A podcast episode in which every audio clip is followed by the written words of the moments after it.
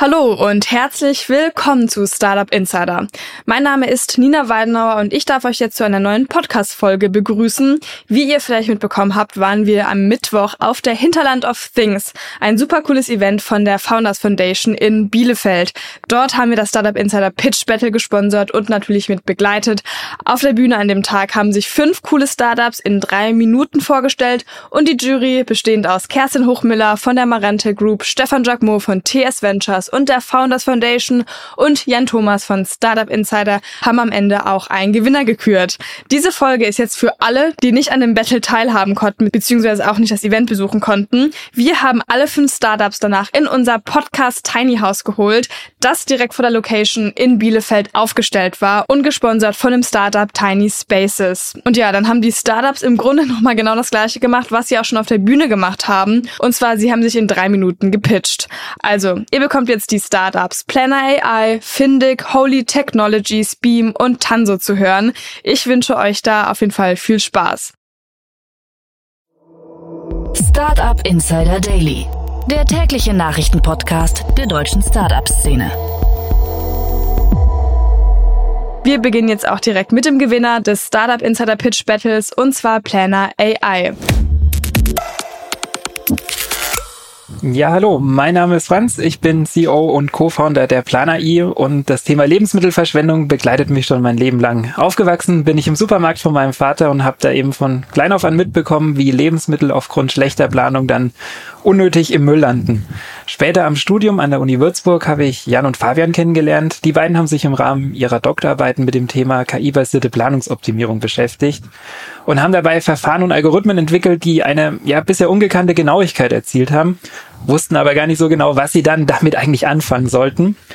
Ja, und so kam zusammen, was zusammen gehört und wir haben Anfang 2021 die Planer I GmbH gegründet, um uns einem der größten Probleme unserer Generation anzunehmen.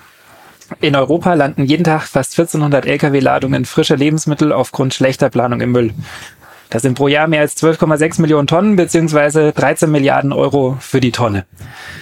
Das ist nicht nur ein ökonomisches Desaster, ähm, sondern auch ein ökologisches. Äh, um diese Lebensmittel zu produzieren und zu transportieren, werden mehr als 32 Millionen Tonnen CO2 ausgestoßen.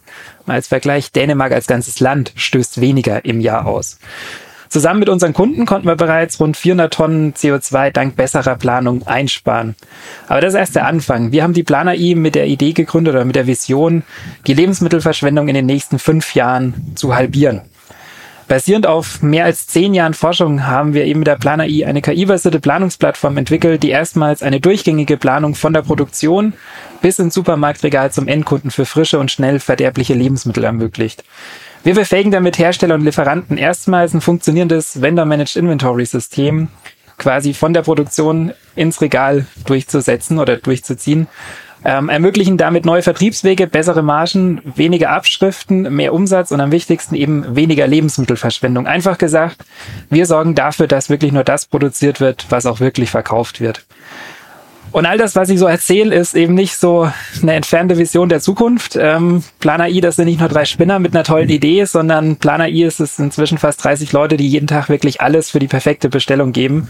Und in weniger als zweieinhalb Jahren konnten wir ähm, Aldi mit seinem regionalen Backprogramm als Partner gewinnen, sind inzwischen in fast 1000 Verkaufsstellen mit unserer Lösung live und können da wirklich die Abschriften bereits heute schon um bis zu 30 Prozent senken und dank besserer Warenverfügbarkeit sogar noch für höhere Umsätze sorgen die Technologieplattform, die wir da entwickelt haben, die funktioniert wirklich für alle frischen, schnell verderblichen Lebensmittel, von der Banane vom Obst bis hin Fleisch ähm, oder auch diverse Convenience-Produkte.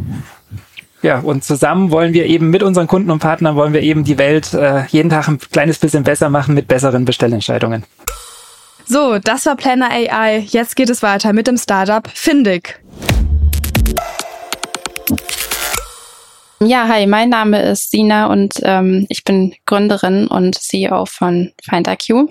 Wir heben den Maschinenservice wieder aufs Expertenlevel, da wo er mal war. Wir sind ein ostwestfälisches Urgestein, das heißt, wir sind hier entstanden aus einem regionalen Wettbewerb und gehören mittlerweile zu diesen weniger als ein Prozent der deutschen Startups, die sich dem industriellen Sektor widmen, konkret dem Maschinenbau.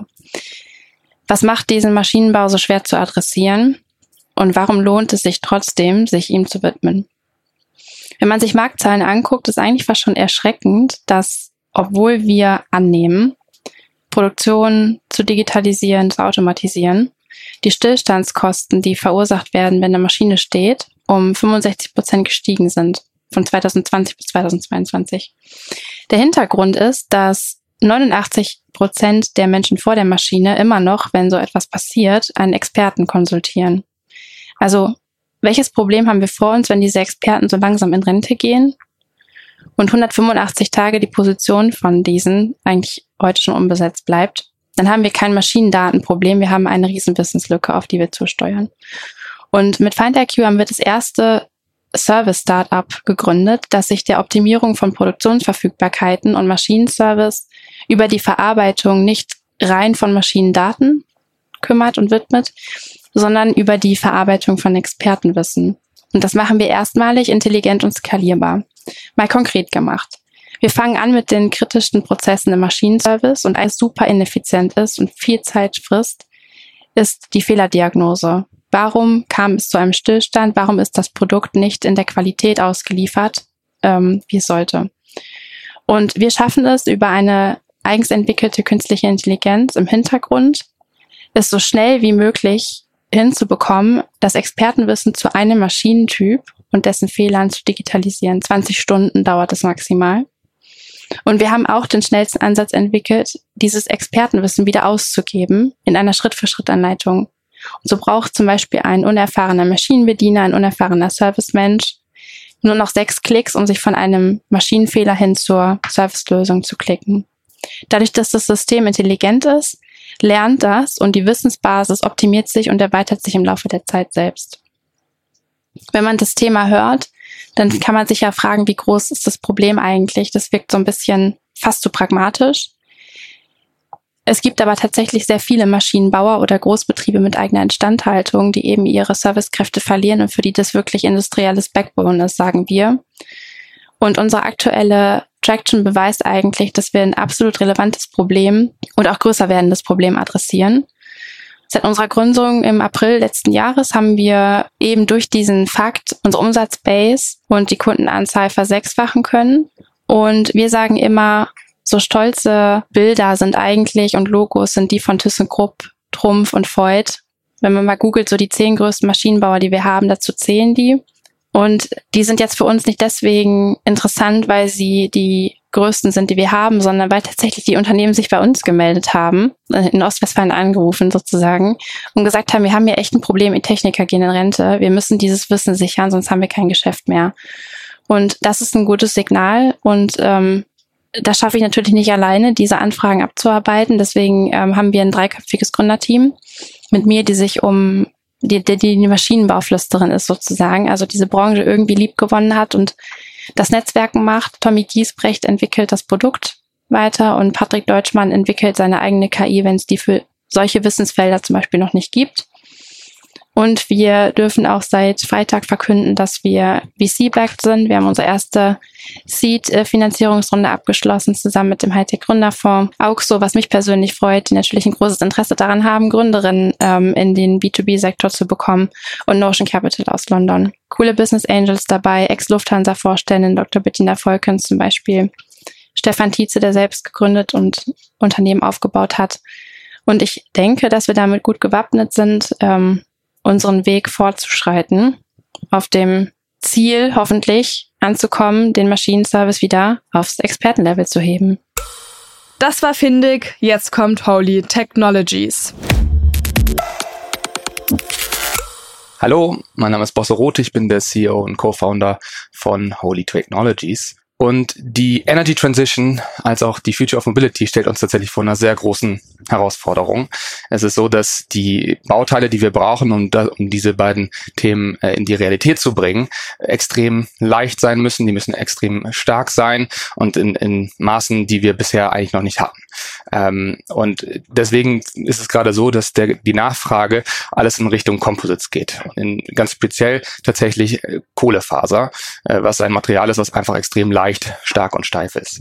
Und deswegen sehen wir gerade, dass die Applikationen, sowas wie Windkraftanlagen, Wasserstofftanks, die Advanced Air Mobility, ähm, die brauchen eben dieses Material ganz besonders. Aber diese Kohlefaserbauteile haben tatsächlich ein sehr großes Problem, das Composite-Problem, wie wir das nennen.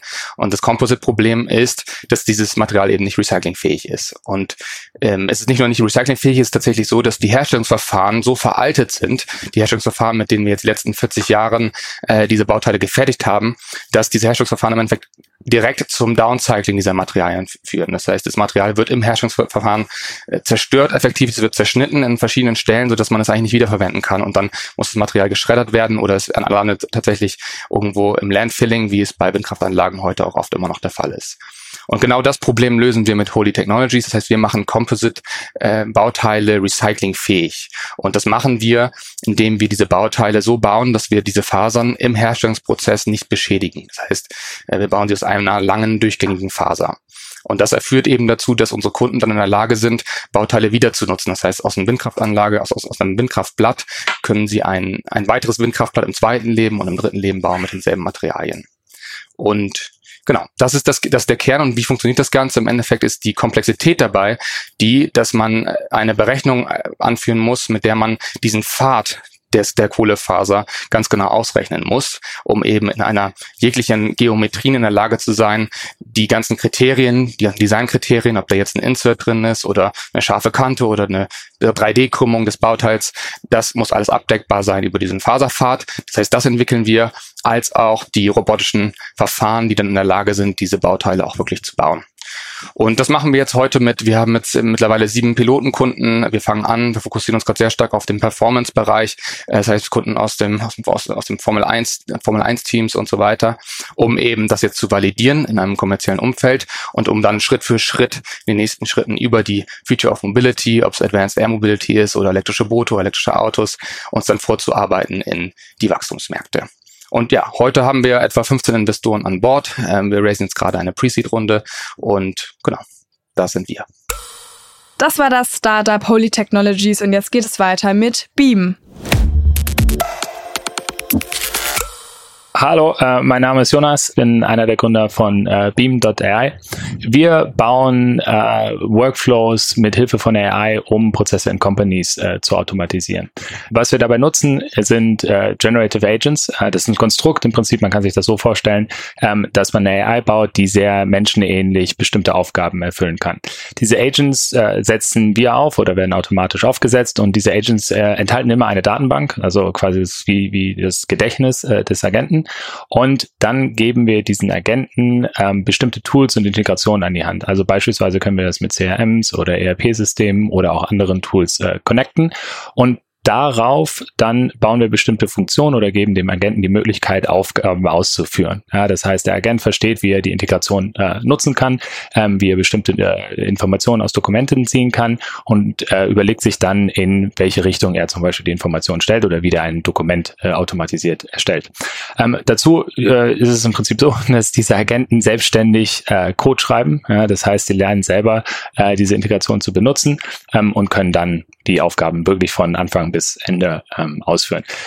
Wie man sich das vorstellen muss am Anfang, ist, dass das im Prinzip wie so ein kleiner Intern ist, den man in der Firma äh, implementiert. Das heißt, äh, man, man äh, sucht sich bestimmte Aufgaben, die dieser Agent am Anfang lösen kann. Ja, das sind häufig äh, Aufgaben rund um äh, Content Generation. Das können auch zum Beispiel sein, dass wir Dokumente erstellen wie, wie Contracts. Es können aber auch komplexere Aufgaben sein, wo zum Beispiel technische Dokumente eingelesen werden müssen. Diese technischen Dokumente ähm, werden dann umgewandelt in Marketing-Dokumente. Das heißt, wir nehmen den Text, transformieren den um, machen daraus Marketing-Dokumente und vielleicht schieben wir das dann sogar in, in ein äh, CMS-System automatisiert rein. Ja, das heißt, man kann sehr re äh, relativ komplexe Workflows damit aufsetzen. Was dabei wichtig ist, äh, um, um sich das so ein bisschen genau vorzustellen, ist, dass äh, was wir jetzt gerade gesehen haben mit ChatGPT etc., ist, dass AI AI sich unfassbar schnell entwickelt, ja, und im, im Zuge von Generative AI, AI auf einmal zu, äh, wirklich in, in der Lage ist, bestimmte Sachen selbstständig zu machen. Was wir machen, ist quasi nochmal ein Layer draufzusetzen und zu sagen, okay, die AI kann sich jetzt auch selber überlegen, wie sie diese Aufgaben komplett ausführt und wird dann auch mit den Integrationen ähm, in diese einzelnen Tools connected, um das dann auch wirklich komplett selbst zu machen. Ja. Vielleicht noch, vielleicht noch ganz kurz, wie wir momentan mit Firmen zusammenarbeiten. Was wir machen, ist auf der einen Seite, wir bauen, ähm, was wir Pre-Trained Agents nennen. Das heißt, wir bauen bestimmte Agenten für einzelne Aufgaben, beispielsweise ein Agent, der einfach Präsentationen automatisiert erstellt oder ein Agent, äh, der E-Mails beantworten kann. Und was wir dann mit Firmen machen im zweiten Schritt, ist zu überlegen, okay, wir haben bestimmte Prozesse und bauen customized eigentlich nochmal AI-Solutions für spezifische äh, Workflows in den Firmen. Wir sehen, dass momentan natürlich noch irgendwie relativ viel, viele, ähm, ja, viel Wissen auch nicht da ist. Ja, und wir arbeiten dann eigentlich mit Con äh, Companies fast schon consultant-mäßig zusammen und helfen ihnen, bestimmte Prozesse dann aufzusetzen und zu automatisieren. Das war Beam und jetzt geht es zu unserem letzten Startup für diese Folge und zwar Tanso. I am Giri, co-founder and CPO of Tanso. With Tanso, we unlock climate intelligence in the industrial sector. Right now, Europe is facing a wave of regulation on carbon emissions. With the CSRD, the Corporate Sustainability Reporting Directive, over 50,000 companies in the EU need to disclose their carbon emissions and their reduction plans. These companies are responsible for 75% of the EU GDP. And these requirements are then passed on to their suppliers. And the suppliers have to report their carbon emissions, and the emissions become a performance indicator for benchmarking, and they risk losing their contracts already this year. Manufacturers are therefore pressured from two sides reporting on their corporate carbon footprint to regulators and their product carbon footprint to their customers. But they struggle to even get to a reliable number, which is really the basis for effective reduction in improving performance. They struggle to, on one side, aggregate the data internally and sp- that are spread across systems. Number two, faced with expensive uh, legacy and expert tool, these are not fit for the scale that is needed. And lastly, uh, they're building their own internal tooling that unfortunately break when the complexity increase. If they can't even do their accounting right at the corporate product and sustainability level, they will really fail to understand where to effectively reduce their emissions and stay competitive. And that is where we come in. With the Tanso Climate Intelligence Suite, we offer manufacturers a holistic solution for carbon management and decarbonization. With our ISO compliant and auditable carbon accounting software, we enable you to identify the most effective reduction measures and spend your time rather on strategic topics. Manufacturing is really the backbone of the EU economy, and we are here to revolutionize how products are being made by integrating sustainability into every manufacturing step. We are backed by leading investors and a network of industrial leaders and serial founders. And with our diverse backgrounds and track record, our team is also here to make this vision a reality. We are Tanso, the climate intelligence suite for the industry. Thank you very much. Startup Insider Daily, der tägliche Nachrichtenpodcast der deutschen Startup-Szene.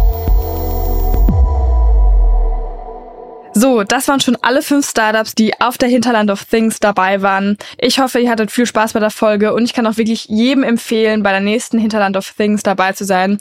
Das war wirklich ein ziemlich cooles, lockeres Event mit einer fantastischen Stimmung. Das Wetter war super, die Speaker total interessant. Also kann ich wirklich nur empfehlen. Jeder, der nicht da war, hat auf jeden Fall was verpasst. Aber wie gesagt, ich hoffe, die Folge hat euch vielleicht etwas abgeholt. Das war es jetzt erstmal von mir, Nina Weidenauer. Ich wünsche euch jetzt noch einen schönen restlichen Tag und wir hören uns dann morgen wieder. Macht's gut!